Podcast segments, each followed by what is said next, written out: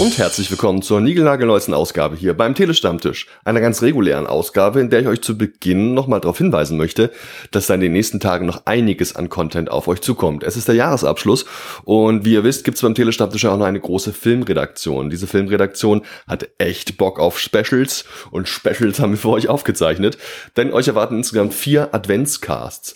Wir haben da ja eine ganze Menge Kolleginnen und Kollegen drüben in der Filmredaktion. Das sind knapp 40 Leute und die hatten teilweise echt Bock, sich nochmal über die Top Tops und Flops sowie weitere Anekdoten des Jahres zu unterhalten.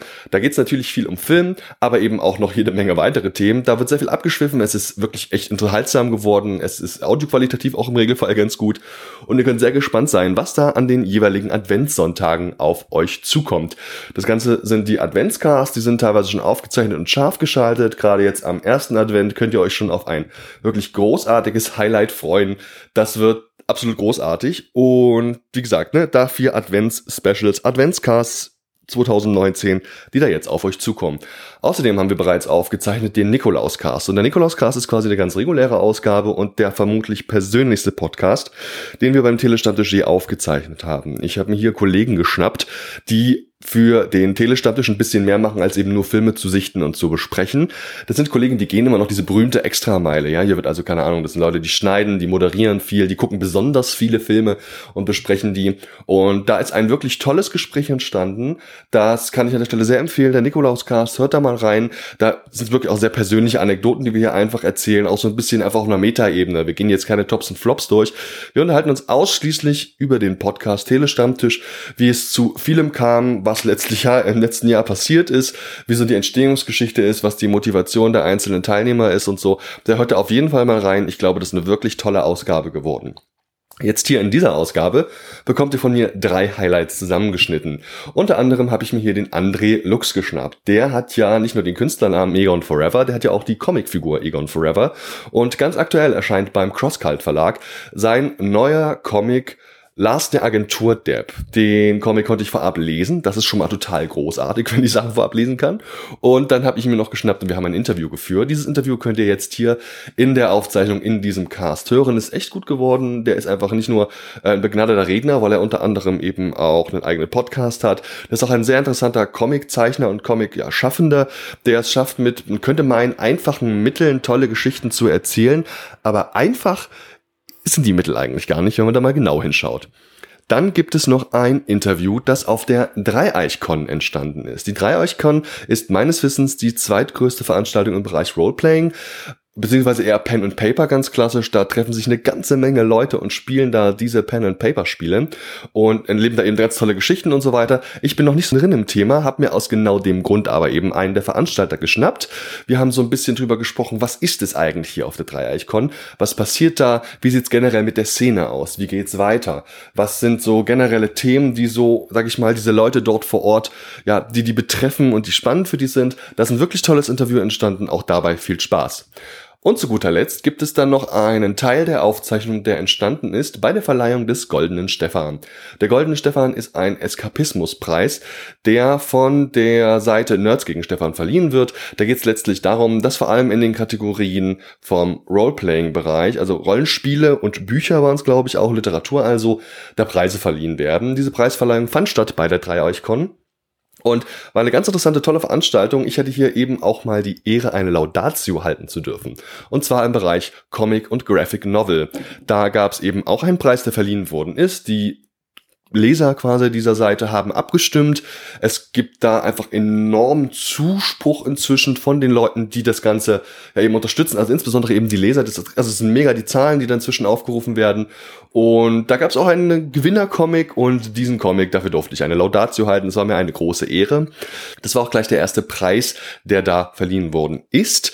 Vorher hört ihr noch, wie der Moderator und Veranstalter dieser ja, Preisverleihung noch ein bisschen was zum Preis selbst sagt zur Entstehungsgeschichte, zu den Zahlen, wie sich in den letzten drei, vier Jahren alles verändert hat. Fand ich persönlich sehr interessant und kann an der Stelle auch wirklich sehr den Podcast empfehlen, den die Herrschaften dachte zusammen mit einer neuen Kollegin quasi am Start haben. Da kommt alles Relevante in die Show Notes, hört da unbedingt mal rein.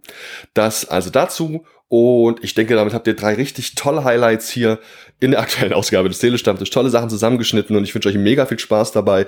Ich freue mich drauf, von euch zu hören. Also wenn ihr uns zum Beispiel einfach mal Feedback hinterlasst, das ist total gut, weil so Feedback so ein bisschen schön ist. Weißt du, da freue freu ich mich so ein bisschen halt, ne, dass ich ähm, einfach weiß, wie es euch gefällt. Warum hört ihr den Quatsch hier überhaupt oder warum hört ihr ihn eben auch nicht? Welche Inhalte gefallen euch eher, welche weniger? Wollt ihr rein Comic-Content, wollt ihr rein Film-Content oder seid ihr ganz froh drüber, dass wir so ein bisschen breit streuen, denn wir sind ja letztlich der Hobby-Podcast und wirklich verschiedene Sachen abarbeiten. Was ist also der Grund, warum ihr den Telestammtisch hört? Was wünscht ihr euch und wie gefallen euch die aktuellen Inhalte?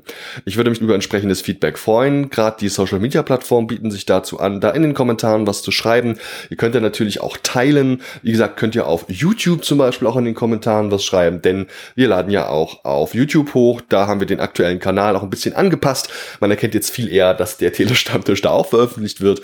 Und da wünsche ich euch, wie gesagt, mega viel Spaß. Ich freue mich drauf oder wünsche mir viel eher, dass ihr uns in irgendeiner Form auch mal bewertet. Das könnt ihr tun auf diversen Plattformen wie Apple Podcast, wie FIT, Facebook, Google und bei podcast.de und bei vielen weiteren Plattformen kann man dem Telestammtisch Punktwertung hinterlassen und darüber würde ich mich sehr freuen ernst gemeinte Punktwertung, wie gefällt euch der Spaß? Denn nur wenn so Punktwertungen da im System drin sind, tauchen wir in entsprechenden Rankings auf und das ist halt echt eine super Möglichkeit, um vielleicht nochmal bei neuen Leuten auf dem Schirm zu geraten, dass die dann halt merken, okay, hier ist ein Podcast, der könnte mir gefallen und das wäre natürlich total toll, wenn noch Leute dazu stoßen hier bei der Hörerschaft des Telestammtisch.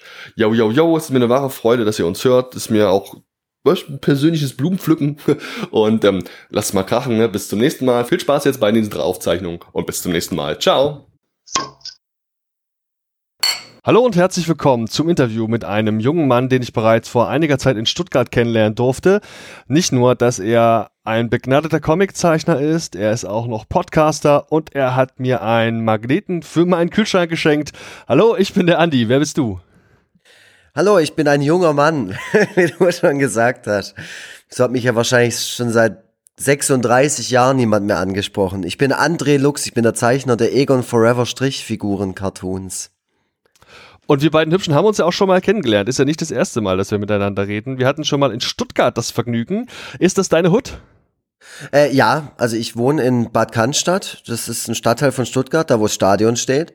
Äh, dementsprechend auch der schönste Stadtteil von Stuttgart, genau. Ursprünglich komme ich aber aus dem Nordschwarzwald und war auch schon zwischenzeitlich in, in anderen Städten gelebt. Aber seit fünf Jahren bin ich jetzt in Stuttgart-Bad Cannstatt. Und du hast mir bereits Rede und Antwort gestanden zu deinem Werdegang. Es gibt da noch, ein, wie gesagt, ein anderes Interview, bei dem wir uns insbesondere auch mit deinen, glaube ich, deinem Werdegang, deinen Auftraggebern, wenn man so will, schon mal beschäftigt haben. So generell hast du da schon mal einen Einblick darin gegeben, was du eigentlich die ganze Zeit so machst.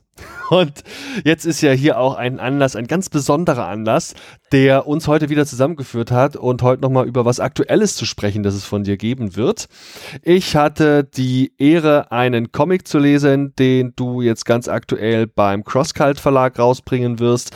Außerdem habe ich mich mal hingesetzt und endlich die Sachen nachgeholt, die ich schon seit einer ganzen Zeit mal gelesen habe. Wahrscheinlich mal alles heute. gelesen so. Alles, das komplette Programm.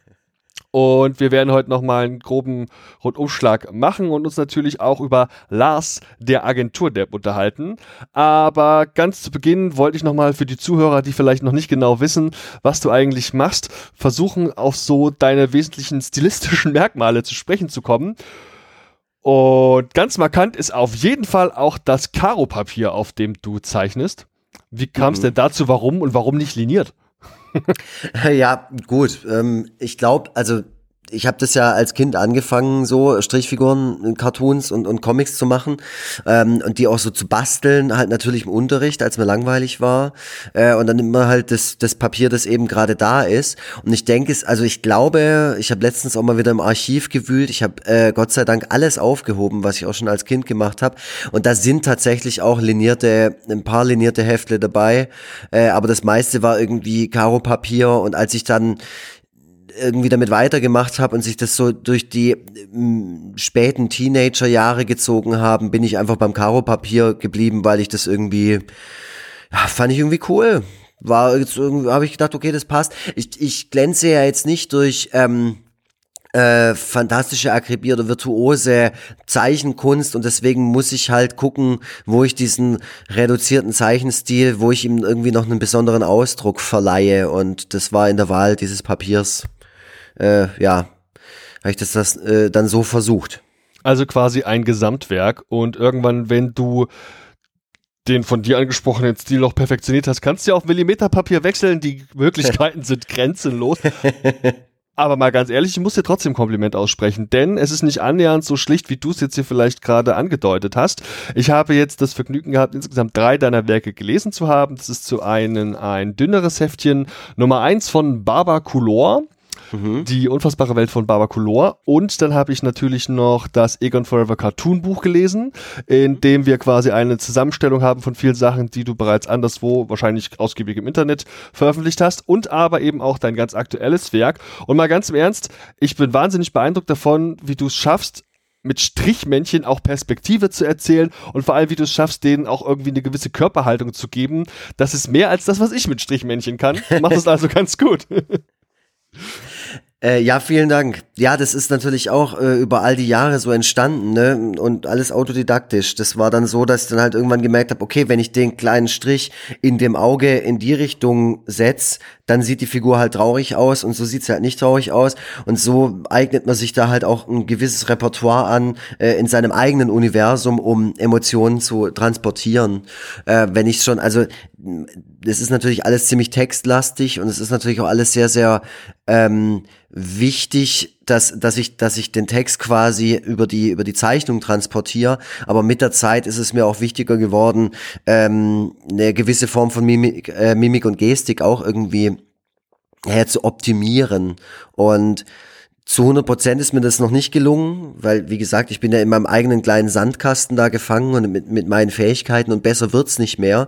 Aber hier und da kommt immer noch mal was dazu, wo ich merke, ah, okay, wenn ich jetzt zum Beispiel die Pupille nicht ausmale, dann sieht es halt einfach so und so aus. Und dann, ähm, ja, bleibe ich auch selber am Ball, so deine Arbeit, die man sich sonst unter anderem zum Beispiel auch auf Instagram anschauen kann, das sind ja wirklich klassische Cartoons, die sich in einem Bild oder meinetwegen noch in einem zweiten selbst erklären eigentlich. Also wirklich für den Moment Situationen, häufig mit dem Gag untermalt.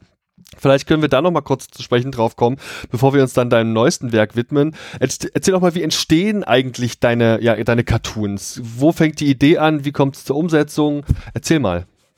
Also heute Mittag habe ich mir tatsächlich mal wieder was aufgeschrieben. Also das passiert auch ab und zu, dass ich mal da sitze und die Memo-Funktion vom Handy benutze äh, und mir da dann so ein bisschen was aufschreibe und teilweise den kompletten Dialog auch runterschreibe. Wie gesagt, der Text ist mir immer sehr wichtig und das ist das, was als erstes immer da ist.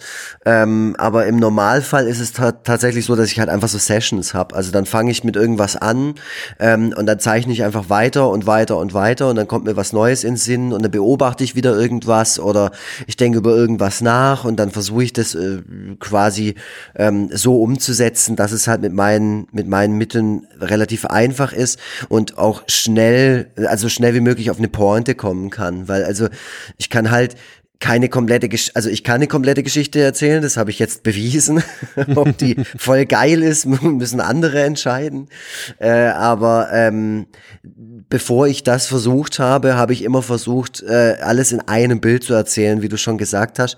Ähm, und da musst du halt natürlich, vor allem ist es dann wichtig, was lasse ich weg. Also du hast oft eine, eine ganz große Idee und dann geht's erstmal daran, okay, wie kriege ich die jetzt auf drei Sätze runter, dass immer noch klar ist, was ich erzählen möchte.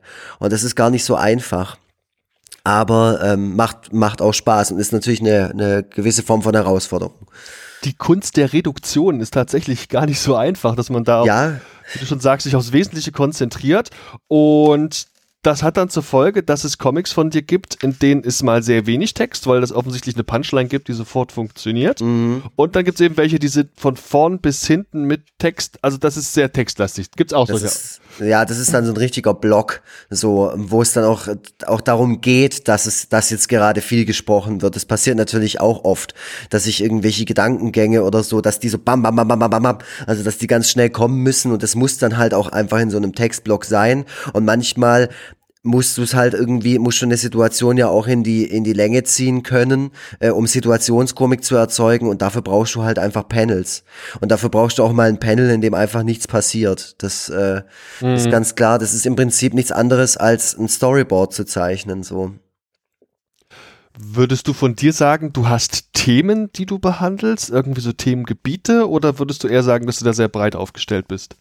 Ja, auf jeden Fall. Also ich würde sagen, mein Schwerpunkt ist so, ist alles, was popkulturell ist, ne? Also vor allem Musik, aber auch Filme und halt so Science-Fiction-Sachen, Horror. Also ich, ich, ich baue gern mal ein Monster ein oder so. Das macht mir am meisten Spaß, einfach auch darüber eine Geschichte zu erzählen.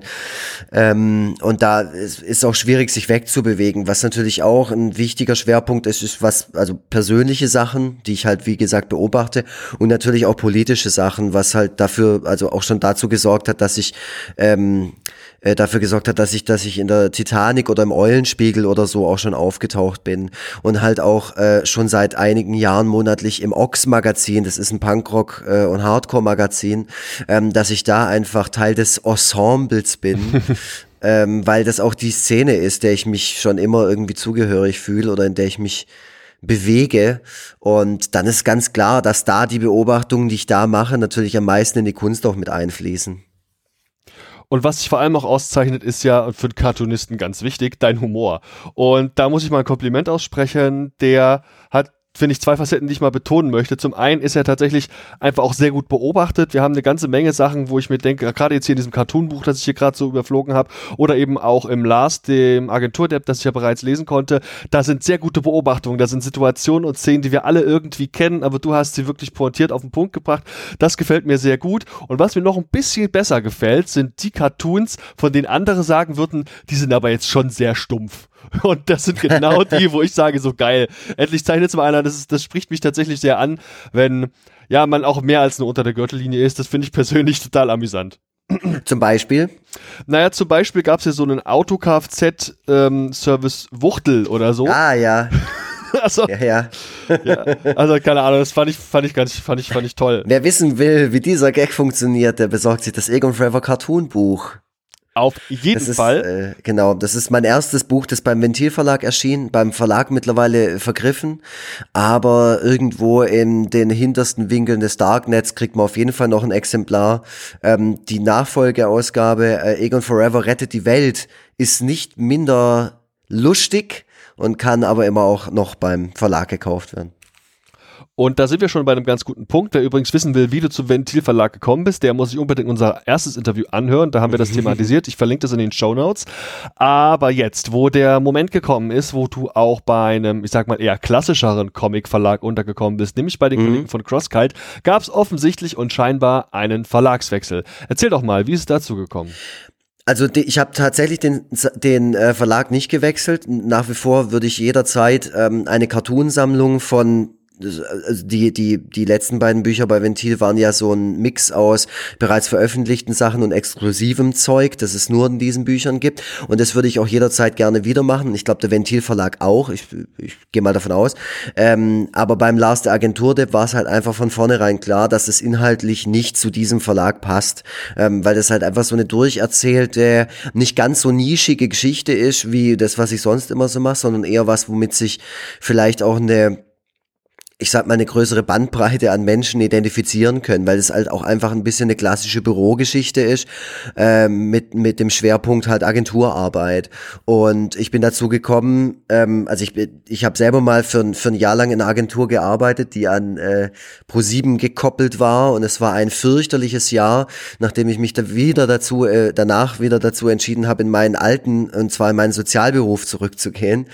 Ähm, aber dieser einjährige Einblick hat eben dazu geführt, geführt, dass ich von dem, also das war so eindrücklich, dass ich es einfach in irgendwas verarbeiten musste. Und das habe ich dann irgendwann getan. Ich habe mir ein bisschen Zeit genommen und habe mir überlegt, kannst du kann schon eine ganze Geschichte erzählen. Wie anstrengend wird es, vor allem mit einem Vollzeitjob und pipapo, ich meine, du weißt ja selber, ähm, habe ich überhaupt die Zeit und die Kapazität und die Energie und irgendwann war ich halt mit der Geschichte fertig, ähm, während ich mir Gedanken darüber gemacht habe, ob das überhaupt geht. Und dann war das Ding da gelegen und wie gesagt, es war von vornherein klar, dass das nicht bei Ventil veröffentlicht werden wird. Das war mir klar, das war Ventil klar, ich glaube, das war allen klar. Äh, und dann bin ich damit eben auf meinen Freund Michael Schuster zugegangen, der beim Crosscult Verlag arbeitet und immer auf der Comic-Con, auf der wir uns ja auch beide kennengelernt haben, in, in Stuttgart, der ist der, der sitzt der witzigerweise immer ziemlich unweit von mir und ich kann ihn immer von meinem Tisch aus, äh, ich gehe jetzt schon seit drei Jahren auf die Comic-Con in Stuttgart äh, mit einem eigenen Stand, ich kann ihn von meinem Tisch aus immer beleidigen. Und äh, ich glaube irgendwann in dieser Beleidigung ist auch mal äh, ist auch mal reingerutscht, dass er doch bitte mal mein nächstes Buch machen soll. Und er rief mir glaube ich so rüber, ja mache ich. Und dann war das einfach geschwätzt und dann war ich irgendwann im Sommer diesen Jahres mit den Originalzeichnungen beim Crosscult Verlag und habe den meinen meinen Umschlag in die Hand gedrückt und die Frau am Scanner, der ich gesagt habe, hey, äh, bitte gut drauf aufpassen, das ist mindestens sieben Euro wert. Die hat nur, die hat nur gesagt, ähm, ah, da haben wir schon ganz andere Sachen da, Cat. und dann war mir klar, hier bin ich zu Hause und hier ist der Lars zu Hause und ähm, ja, jetzt im Dezember wird's veröffentlicht.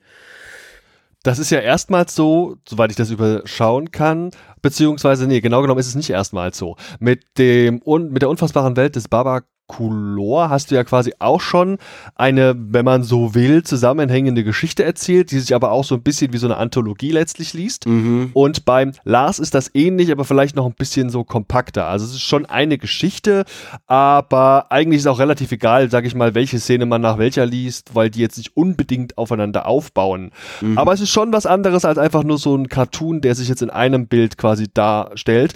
Warum eigentlich? Also hattest du so ein bisschen den Wunsch, auch mal wieder so eine längere Geschichte zu machen oder ist es jetzt einfach nur mal ein Experiment gewesen? Es war irgendwie beides. Also vor allem hatte ich halt einfach die Idee der Geschichte halt im Kopf. Ich wollte halt die, die Geschichte vom Lars erzählen, der halt in de, de, dessen, dessen Arbeitstag quasi so erzählt wird und der halt langsam in der Agentur ähm, so ein bisschen abfuckt. Äh, und mit langsam meine ich, er, er fuckt halt voll ab so. Ja. Also und ähm, diese Story wollte ich halt einfach irgendwie erzählen. Und ich, ich habe mich auch irgendwann mal in meinem Leben an einem Roman versucht äh, und das ist mir nicht gelungen und Schuster bleib bei deinen Leisten. Also versuche es mit den Mitteln, die du schon etabliert hast und das sind einfach meine Strichfiguren-Cartoons äh, und versuch damit das Bestmögliche irgendwie hinzubekommen, weil ich mag es, Geschichten mir auszudenken und ich mag es, Geschichten zu erzählen. Ähm, und das habe ich früher in Songs getan, als ich noch Musik gemacht habe. Äh, und jetzt habe ich nun mal dieses Egon Forever Ding. Jetzt habe ich die Reichweite. Jetzt habe ich Leute, die sich auf diese Erzählstruktur einlassen, die sich auf diese Machart auch einlassen können, die einfach checken, okay, der Lux, der zeichnet halt Strichmännle auf Karo-Papier. Und das habe ich mit dem Barbarkulor, war das so der erste Schritt. Das war aber auch so ein bisschen so, ein, so eine Quatschgeschichte und das weiß auch jeder, der das gelesen hat. Und das fand auch nicht jeder irgendwie gut. Das war eher was, was ich für mich selber gemacht habe. Und beim Lars war es eher so, dass ich gesagt gesagt habe, so jetzt stellst du mal dich selber hinten an und erzählst eine Geschichte so, dass sie für jeden, ob das jetzt ein Anfänger ist, ob das meine Eltern sind, ob das äh, Comic Super Cracks sind, äh, für jeden irgendwie Sinn macht in der Erzählstruktur und äh, ich hoffe, dass es mir gelungen ist. Durchaus. Deswegen habe ich es auch, als ich mir erlaubt habe, schon mal die erste Meinung zu diesem Comic online zu posten, darauf hingewiesen, dass er sich auch sehr gut als Weihnachtsgeschenk ja mhm. einfach anbietet, weil er halt tatsächlich einfach ein guter Einstieg ist. Ich finde tatsächlich den Preis auch echt angemessen. 13 Euro für ein schickes Hardcover, wie wir das gewohnt sind bei ähm, CrossCult. Ich habe das Hardcover selber noch nicht in der Hand gehabt, aber die sind im Regelfall sehr gut verarbeitet. Und das wäre auf jeden Fall ein tolles Weihnachtsgeschenk, das in der Preisklasse übrigens auch sehr gut in ein Wichtelpaket passt. Räusper, Und ähm, ja, also bin wirklich sehr angetan und fand zum Beispiel auch ganz cool, dass das ja letztlich, und ich glaube, das ist in Agenturen üblich, ich selbst habe nie in einer Agentur gearbeitet, keine Ahnung, aber es ist teilweise ja schon ganz schönes Bullshit-Bingo, das da auf die Leser einprasselt und wahrscheinlich eben auch auf die Mitarbeiter. Ähm, Yo, vielleicht noch die zwei Fragen. Zum einen, wie viel ist denn letztlich auch an äh, tatsächlichen, sag ich mal, Erfahrungen aus deiner Agenturzeit da reingeflossen? Diese Kollegin zum Beispiel, die da eben zum Laster plötzlich zutrifft, mit der er sich scheinbar ganz gut versteht. Gab es da eine Vorlage in der echten Welt? Ähm, die tatsächlich nicht. Das ist witzig, dass du gerade die ansprichst. Das ist der einzige Charakter, den ich mir komplett frei ausgedacht habe.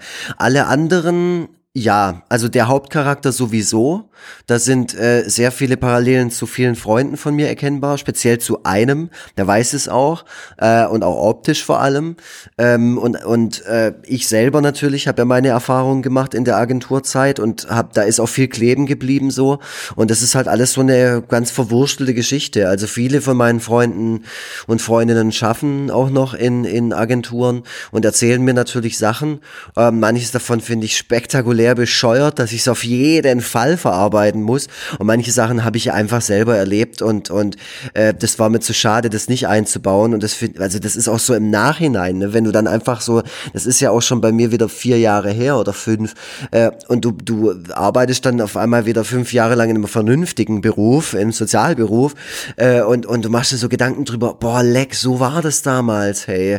Das war ja echt, also das wird dir dann erst im Nachhinein bewusst, wie wie krass das halt war und wie und und dass das aber normal ist, dass es so salonfähiges Verhalten gibt in innerhalb von Agenturen, wo du eigentlich reingehen solltest und sagen solltest so Moment mal, Moment mal Leute, also also denkt da mal drüber nach, ob das jetzt gerade irgendwie vernünftig ist, was hier gerade passiert. Also gerade dieser Moment so hoch zu gucken und so am Computer zu sitzen, aber dann so hoch zu gucken, sich umzuschauen und sich einfach mal zu fragen, was macht hier gerade eigentlich jeder?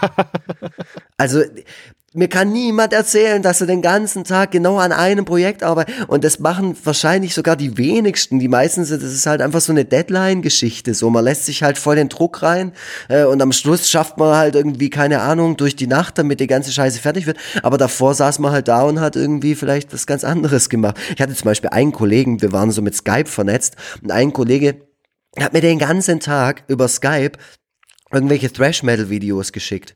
Die waren, die waren alle geil, so. Ja, klar. Aber ich dachte mir die ganze Zeit so, hä, hey, macht der eigentlich nichts nebenher? Muss der sich nicht konzentrieren oder so? Weil der hört sich das ja gerade selber an.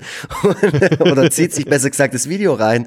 Ähm, und das waren, also das ist nur so ein kleines Beispiel. Und äh, das gibt's ja, also überall wahrscheinlich. Und, und wenn du das dann noch abgleichst mit deinem, also mit dem jetzigen Job, den ich jetzt habe, der Sinn macht und der irgendwie ja, wo am Schluss vom Ende vom Tag, wo du irgendwie wirklich mit einem Ergebnis rausgehst und denkst, ich glaube, ich habe äh, ein bisschen was an der Gesellschaft gemacht und wenn es nur 0,0000001 Prozent war äh, und das dann im Vergleich dazu, wie ich Suchmaschinenoptimierung bei einem, mhm. beim äh, hier beim bei der Agentur gemacht habe, denke ich mir, Gott sei Dank bin ich da weg. Das scheint mir tatsächlich auch einfach eine schöne Sozialstudie zu sein. Gerade die von dir beschriebenen Szenen, so Interaktion mit den Kollegen, wie man sich eigentlich im Klaren ist, welche Sinnlosigkeiten man hier letztlich den ganzen Tag da so macht und vor allem auch von diesem Bildschirm hängt. Das fand ich, obwohl ich da nie gearbeitet habe, sehr äh, interessant und vor allem auch schön veranschaulich dargestellt. Mhm. Deswegen vielleicht auch für einfach generell schon mal als Zielgruppe da draußen, wer mal in dem Büro gearbeitet hat und weiß, wie es ist, Zeit totzuschlagen oder sagen wir mal Gespräche mit Kollegen zu führen der etwas anderen Art, für den ist auf jeden Fall die Empfehlung mal ausgesprochen, da einen Blick in diesen äh, Comic zu werfen. Der übrigens am 6.12.2019 erscheinen wird. Boah, hoffentlich, hoffentlich klappt das alles. Soweit ich weiß, ist er schon im Druck, ne? Er ist jetzt im Druck, genau, und ähm, das ist für mich auch das allererste Mal, dass ich was so komplett aus der Hand gebe. Ne, Ventiles ist zum Beispiel ein Independent-Verlag, da hat man immer noch so ein bisschen Handhabe und kann Sachen steuern und, und ja, wird über vieles unterrichtet. Und bei CrossCult, das ist halt einfach ein Profiverlag, da musst du halt einfach sagen, okay, hier ist es, und jetzt entscheidet das Schicksal und eure Profession. Und natürlich vertraue ich CrossCult zu 100 Prozent. Ist ein Spitzenverlag, haben auch mega geiles Zeug noch mit dabei. Also ich, ich finde mich da ja in einer wahnsinnigen Riege auch wieder. Deswegen, ich glaube, das klappt schon alles. Und ich glaube, am 6. Dezember werden das die Leute, die es vorbestellt haben oder die es da bestellt haben, dann äh, auch äh, im Briefkasten haben. Oder äh, es steht im Buchhandel. Amen. Gerade wenn man bedenkt, dass die Kollegen von CrossCult ja einfach, das sind gar nicht so viele Leute, ne? Mhm. Wenn man mal guckt, was die für einen hochwertigen Output haben und was die alles machen, das ist echt, das sind eine Handvoll Menschen sind das. Viel, viel mehr sind es nicht. Ja. Ja, ja, sind, sind nicht so, sind, sind, sind nicht so massiv viele. Und ähm, ja, wie du sagst, das Programm ist, da ist halt auch für jeden was dabei, finde ich. Also ich war dann auch so, bin da dann in den Heiligen Hallen natürlich auch gewesen und durfte das Archiv mal durchstöbern und so. Und ich meine, da, da gibt's Peanuts, da gibt's äh, Walking Dead, da gibt's Saga, da gibt's so viel, viel geilen Scheiß. Also da kann mir keiner sagen, boah, also zumindest ein Comic-begeisterter Mensch äh, kann mir da nicht sagen, dass für ihn nichts dabei wäre, weil also von Alien vs vs. Predator bis zu, keine Ahnung, Akte X findest du alles. Das ist. ja, und dann vielleicht noch letzte Frage zum Schluss, da jetzt eben dann der Release quasi vor der Tür steht und wenn die was bei CrossCult machen mit jungen deutschen Künstlern, dann, dass sie die auf die ein oder andere Con schicken, dass du Signiertermine haben wirst und dass man auf jeden Fall auch irgendwo die Gelegenheit haben wird, dich live anzutreffen. Gibt's da schon irgendwas, was spruchreif wäre? Vielleicht Erlangen nächstes Jahr oder ein bisschen früher schon was? Also Erlangen habe ich auf dem Schirm auf jeden Fall. Ähm, ich habe mir sogar ursprünglich mal überlegt, auch mit einem eigenen Stand hinzugehen, aber das ist einfach logistisch nicht möglich. Aber ich werde auf jeden Fall am CrossCult-Stand irgendwie, ähm, ich meine, Erlangen geht, glaube ich, auch immer so eine Woche oder so. Ich weiß nicht, du ja. bist da firm.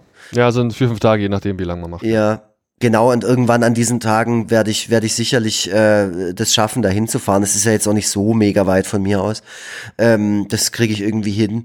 Äh, ansonsten habe ich mich schon für die Comic-Con in Stuttgart angemeldet, die ja nächstes Jahr ähm, im Winter ist. Mhm. Genau, und ich hoffe, du auch. Natürlich. Ja. Dann sehen wir uns da spätestens wieder, also so in einem Jahr. auch geil. Haben wir was, worauf wir uns freuen können. Äh, und dann ist am 24. Uh, jetzt, war, jetzt habe ich das Datum gar nicht im Kopf. Äh, irgendwann im Januar ist auf jeden Fall die After-Release-Party, weil ich wollte halt unbedingt ähm, den Lars auch ein bisschen feiern, so, dass der rauskommt. Äh, und da äh, wollte ich das natürlich auch in einer Agentur machen, stilecht so. Und mm. leider hat die Agentur nicht äh, um den Zeitraum des eigentlichen Release äh, Zeit gehabt, mir da ähm, der Veranstaltung äh, zu ermöglichen, was überhaupt nicht schlimm ist, sondern wir machen es dann einfach Ende Januar äh, und genau, das findet dann im Geheimtipp Stuttgart statt. Das ist so ein Stadtmagazin von Stuttgart, wie man sich's vorstellt, so ein großformatiges werbefinanziertes Teil, mega ätzend, aber voll die netten Leute und ähm, ich habe richtig Bock, ich habe richtig Bock in, so in so einer Agentur dann drin zu stehen und da irgendwie ein bisschen eine Präsentation vom Lars zu machen und so. Ähm, genau, ich glaube 24. Januar war's es ist ein Freitag auf jeden Fall. Eine öffentliche Veranstaltung? Das ist, das ist eine öffentliche Veranstaltung, ja. Okidoki, behalten wir auf dem also, Schirm. Ich, ich denke, äh, ich denk, das wird gut voll, so. Also ich, es ist ja, wie gesagt, eine kleine Agentur, aber kommt zahlreich. Ich kauf zwei Kästen Bier und dann legen wir den Laden in Schutt und Asche. Optimal, noch den Jens dazu und dann kann es losgehen. Der Jens Kasper, der, der pennt wahrscheinlich schon die Nacht davor da, damit auf jeden Fall pünktlich ist. Sehr gut. Äh, wer das ist, das kriegt man lieber selber raus oder guckt mal im Internet. Der junge Mann ist auf jeden Fall auch eine Empfehlung. Yo, yo, yo. Oh ja. Dann bevor ich hier anfange, uns kaputt zu husten. Lieber André, danke ich dir vielmals, dass du dir zum einen die Zeit genommen hast, Lars der Agentur-Depp zu machen, weil es echt toll ist. Und ich danke dir auch, dass du dir die Zeit genommen hast, mit mir heute ein bisschen darüber und über deine Arbeit zu plaudern. Ich danke dir, ich danke dir für die Props, ich danke dir für die Zeit. Ähm, ja, du machst einen tollen Podcast. Ich hoffe, wir sehen uns äh, bald mal wieder. Also Spätestens, wie gesagt, bei der Comic-Con in Stuttgart, aber vielleicht auch davor schon. Du bist ja dann wahrscheinlich auch in Erlangen, läufst da in deinem Batman-Kostüm, in deinem, in deinem Batman-Anzug wahrscheinlich rum. Genau, also du bist nicht zu übersehen, deswegen freue ich mich schon. Okidoki, lass krachen, bis dann. Ciao. hau rein. Tschüssle. Wir schreiben das Jahr 2019 und wir sind heute auf der Dreieichkon, eine Veranstaltung, von der vielleicht noch nicht jeder unserer Hörer etwas gehört hat. Und ich bin sehr gespannt, was uns erwartet. Wir sitzen hier im Media Hub und allein das klingt schon ziemlich geil. Hallo, ich bin der Andi. Wer bist du? Hallo, ich bin der Christian. Hallo Christian. Du bist hier Chef oder Mitorganisator von der Dreieichkon, stimmt das? Also ich bin der Chef, ähm, bin auch der, der Gründer. Ich habe ähm, die Veranstaltung 1995 ähm, gegründet, im März ähm, 95 war Dreichcon 1. Ähm, Kumpel von mir, der Robert, hatte damals die Idee im Herbst 94, war so der Punkt, wo der Robert sagte, ja, wir, wir spielen D&D, wir spielen DSA, wir fahren auf ähm, coole Cons. Warum machen wir nicht selber eine Convention? Und ähm, das war die Idee vom Robert. Und dann haben wir uns da zusammengesessen und haben gesagt, ja, hat der Robert eigentlich recht. Und ähm, ein anderer Kumpel von mir, der Jörg, hat gesagt, ja, ich habe da die Kontakte zum Martin Klim, das ist der Chef vom 252, damals Deutschlands zweitgrößten Rollenspielverein nach der GFR.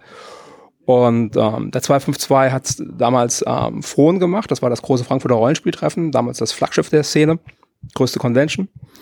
Ja, und dann hat der Jörg den Martin angerufen, ich war beim Jörg daheim und ähm, wir waren damals ähm, ja, Schüler und Studenten und ähm, das, wie gesagt, ähm, Herbst, Herbst 94.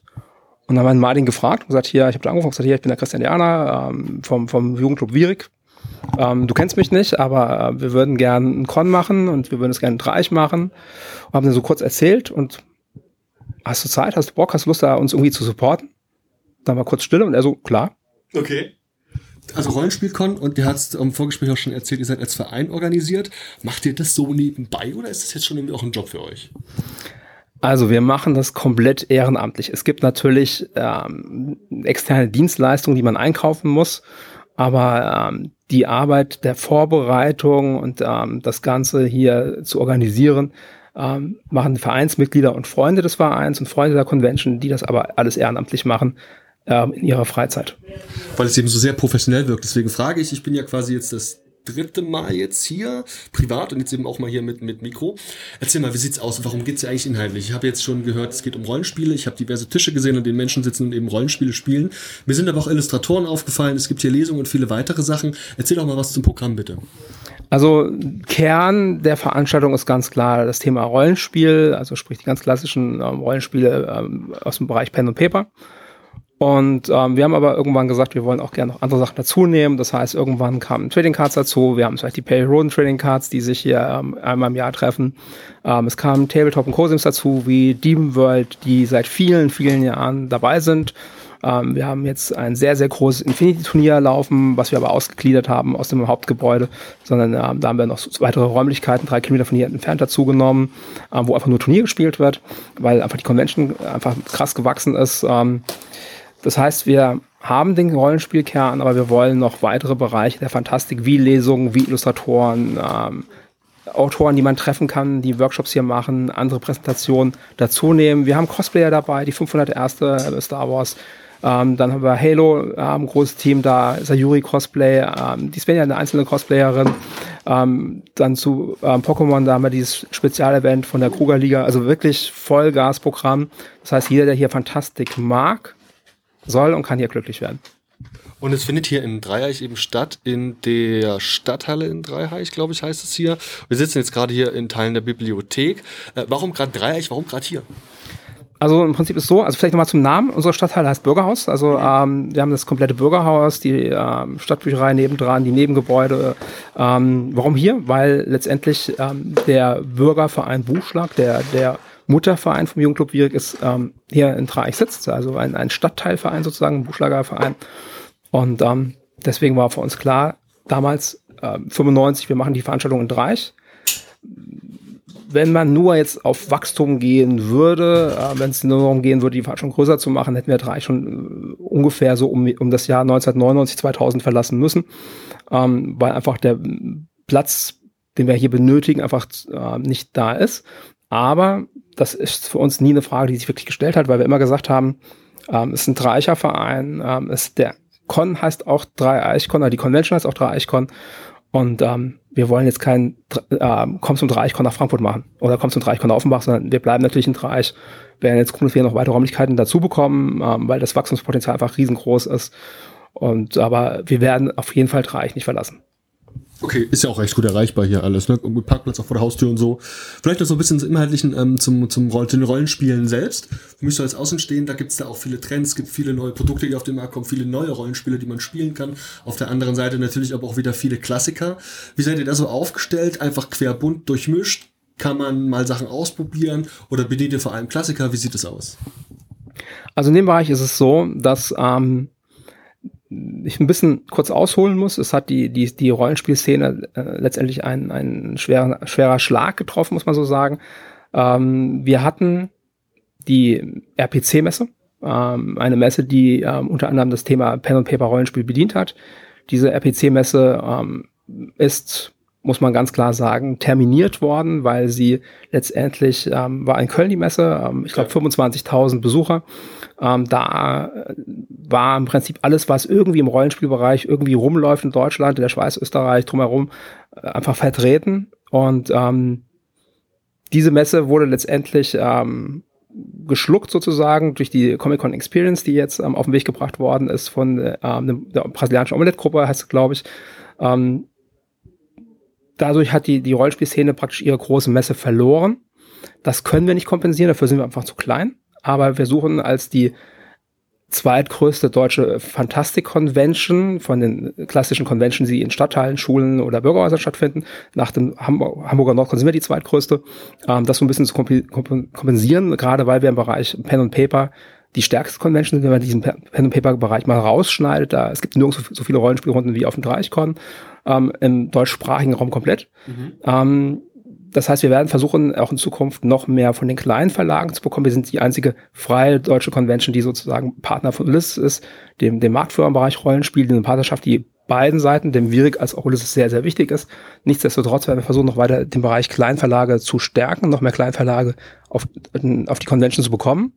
Ähm, Unsere große Hoffnung ist, ist der Rick. Der Rick ist ein sehr guter Kumpel von uns. Der hat die Labwerk Convention auch in Reich gemacht, äh, mit eineinhalbtausend Besuchern. Und der Rick wird jetzt, ja, letztendlich versuchen, so ein bisschen die Rettungsboote, nachdem die RPC gesunken ist, zusammenzusammeln auf der Weltenwerker Convention. Also, das würde ich euch als Fantastik-Fans ans Herz legen. Es wird die Weltenwerker nächstes Jahr im März, ähm, kann man auch auf der Webseite von denen sehen und auch bei Facebook in Gießen geben, in der Messe Gießen. Ähm, das könnte eine RPC 2.0 werden, eine kleine RPC. Ich halte es für sehr, sehr wichtig und vor allem ähm, die Weltenwerke hatte das Problem, dass alle deutschen Stadtteilen, die es gibt, seien sie noch so groß, zu klein sind. Die Weltenwerke hat das Problem, dass alle deutschen großen Messen, Frankfurt, Köln, die anderen großen Messen zu groß sind. Das heißt, Weltenwerker braucht eine Messe, die deutlich größer als jede Stadthalle ist mhm. aber deutlich kleiner und damit auch deutlich günstiger ja, als jede von diesen Riesenmessen. Und er hat jetzt nach langem Suchen, Eric, ähm, die Messe Gießen gefunden. Ähm, ich kenne jetzt die genauen Zahlen nicht, aber ich glaube, bis ungefähr 10.000 Leute kann man dort ähm, eine Veranstaltung auf den mhm. Weg bringen. Das heißt, äh, soweit ich weiß, wäre jetzt so die erste grobe Richtung von der Zielsetzung, diese 1500 Besucher der Labwerker nach Gießen mitzunehmen.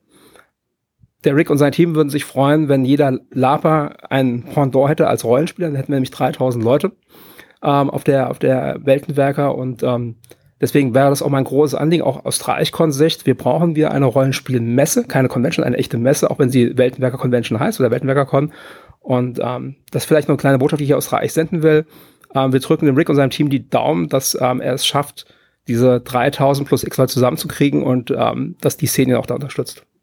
Das klingt letztlich vor allem sehr freundschaftlich, als wäre da gar nicht so dieser, dieser Konkurrenzgedanke hinter, sondern letztlich wirklich ein Miteinander in der Szene. Ist das ähm, quasi beispielhaft für die Szene selbst? Ähm, für, für, die Szene heute ja. Ich glaube, das war teilweise in den 90er ein bisschen anders. Ähm, das hat sich aber, ähm, finde ich, deutlich gebessert. Ähm, alleine, dass wir heute ähm, den ähm, Golden Stefan Dreichkon Ehrenpreis haben für das Verdienst ums für die Szene, die heute an unser Schweinfurter Freunde ging vom Fantasy Festival. Ähm, dass wir eine sehr enge Kooperation haben mit, mit dem Radcon von Ulysses, mit dem Feencon, dass Nordcon und Reich in zwei Jahren, 2021, 20 Jahre Konfreundschaft feiern. Das heißt, dass im Prinzip die Szene zusammenhalten sollte und das auch größtenteils tut. Mag sein, dass es Ausnahmen gibt, aber ich sage mal 90 Prozent tut es.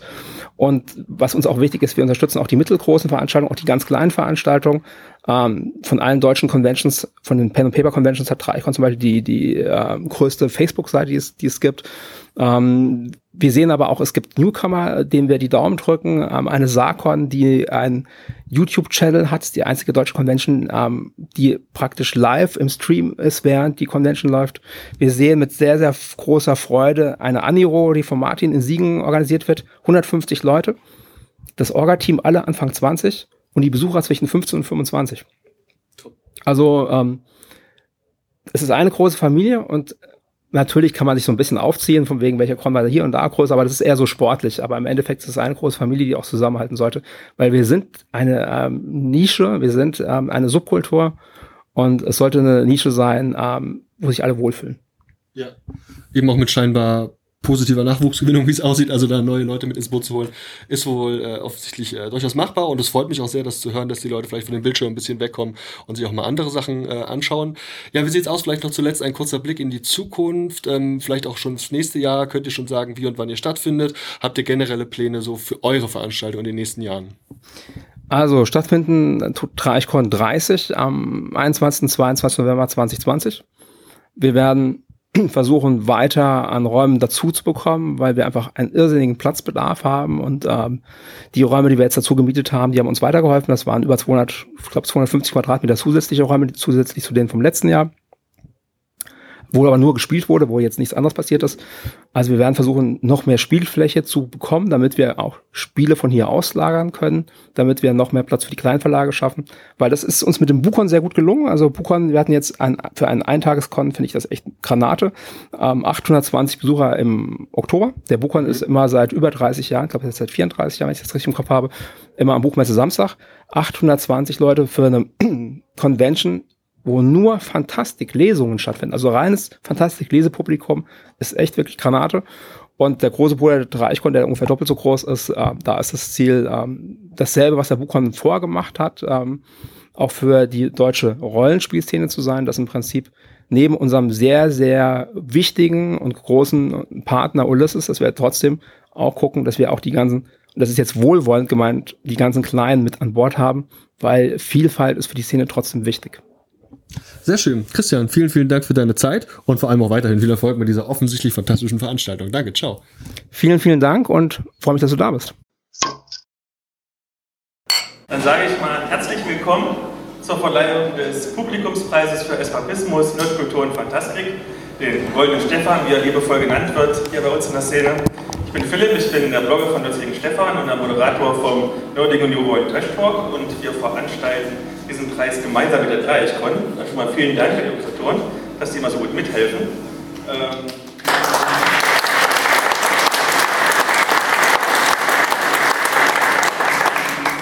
der Preis fing damals an als eine kleine Wette zwischen mir und Stefan, also dem Stefan von Nerds gegen Stefan, wo es gesagt wurde, wo er zu mir gesagt hat, ähm, ja, was du toll findest, findet doch sonst jemand toll. Und ich habe eine Umfrage gemacht und habe so, hab geguckt, ob die Leute das auch toll finden, was ich toll finde. Und genau daraus entstand dieser Preis, wurde immer mehr. Und es ist wieder mal ein Rekord gegeben, nämlich, diesmal sind wir bei ungefähr 2500 teilnehmenden Personen. Äh, wir haben angefangen mit 24, äh, was man bei 2014 sieht, also wird immer besser. Und wir haben diese fünf Kategorien jetzt mittlerweile, nämlich Comics, dann äh, Brettspiele und Kartenspiele, Literatur, Rollenspielerweiterungen und Rollenspiele. Und für jede einzelne Kategorie haben wir einen Laudator, der gleich was erzählen wird und stellt euch die Preisträger vor. Und wir fangen mit Andreas Prill an. Der erzählt ein bisschen was zu den Comics.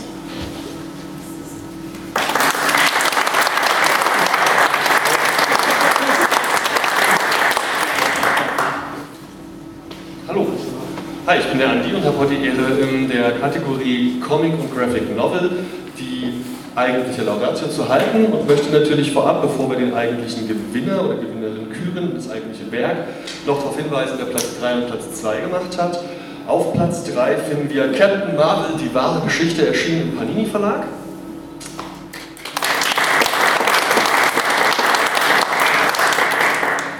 Platz 2, ein Buch einer Reihe, wo ich persönlich immer sage, das ist eine Zäsur in den Superhelden-Comics, weil sie so herausragend ist. Und zwar ist die Rede von Black Hammer, Age of Doom, Band 1, erschienen im Splitter Verlag.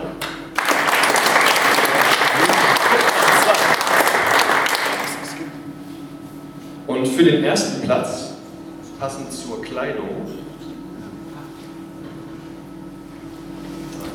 Als 1993 erstmals die Batman Animated Series über die deutschen Bildschirme flatterte, hätte niemand gedacht, welchen popkulturellen Impact dieser auf die Nerds einer ganzen Generation haben würde.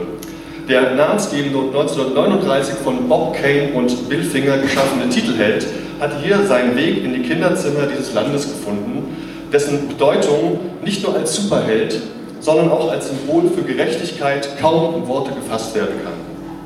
Die drei Köpfe hinter dieser Serie, Bruce Timm, Paul Dini und Mitch Bryant, verstanden es, der Figur den Geist der 90er zu verleihen und dabei den eher jungen Zuschauern auch einen realistischen und angemessenen Gewaltgrad nicht vorzuenthalten.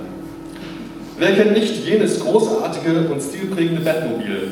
Wer weiß nicht sofort, wie der Joker dort gezeigt wurde?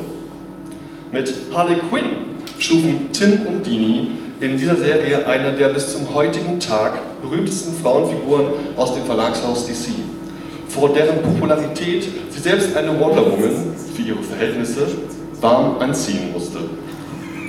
Nicht zuletzt durch ihre Reinkarnation in aktuellen Realverfilmungen durch Margaret Robbie hat Dr. Harleen Frances Quinzel eine Bekanntheit erreicht, die sich in den unzähligen, fantastischen und meist sexy Cosplays rund um den Globus aufzeigt. Mit dem Animationsfilm Batman und Harley Quinn konnten wir Fans im Jahr 2017 dann erneut erleben, wie diese beiden Ikonen im Stile der Originalserie wieder aufeinander trafen und ein gemeinsames Abenteuer erlebten, das zugleich düster, spannend, verrückt, unterhaltsam und schlicht neu war. In diesem Jahr erschien dann ein Comicsammelband bei Panini Comics, der sowohl die Vorgeschichte als auch weitere Abenteuer der dortigen Figuren präsentierte und dabei vielen Lesern ein Grinsen ins Gesicht gezaubert haben dürfte. Ty Templeton, Tom Taylor, Craig Russo und Rick Burchett verstanden die Interpretation der Charaktere in der Animated Series und ließen nostalgische Gefühle aufleben. Meine Damen und Herren, der Goldene Stefan 2019 in der Kategorie Comic und Graphic Novels geht daher an Batman und Harley Quinn.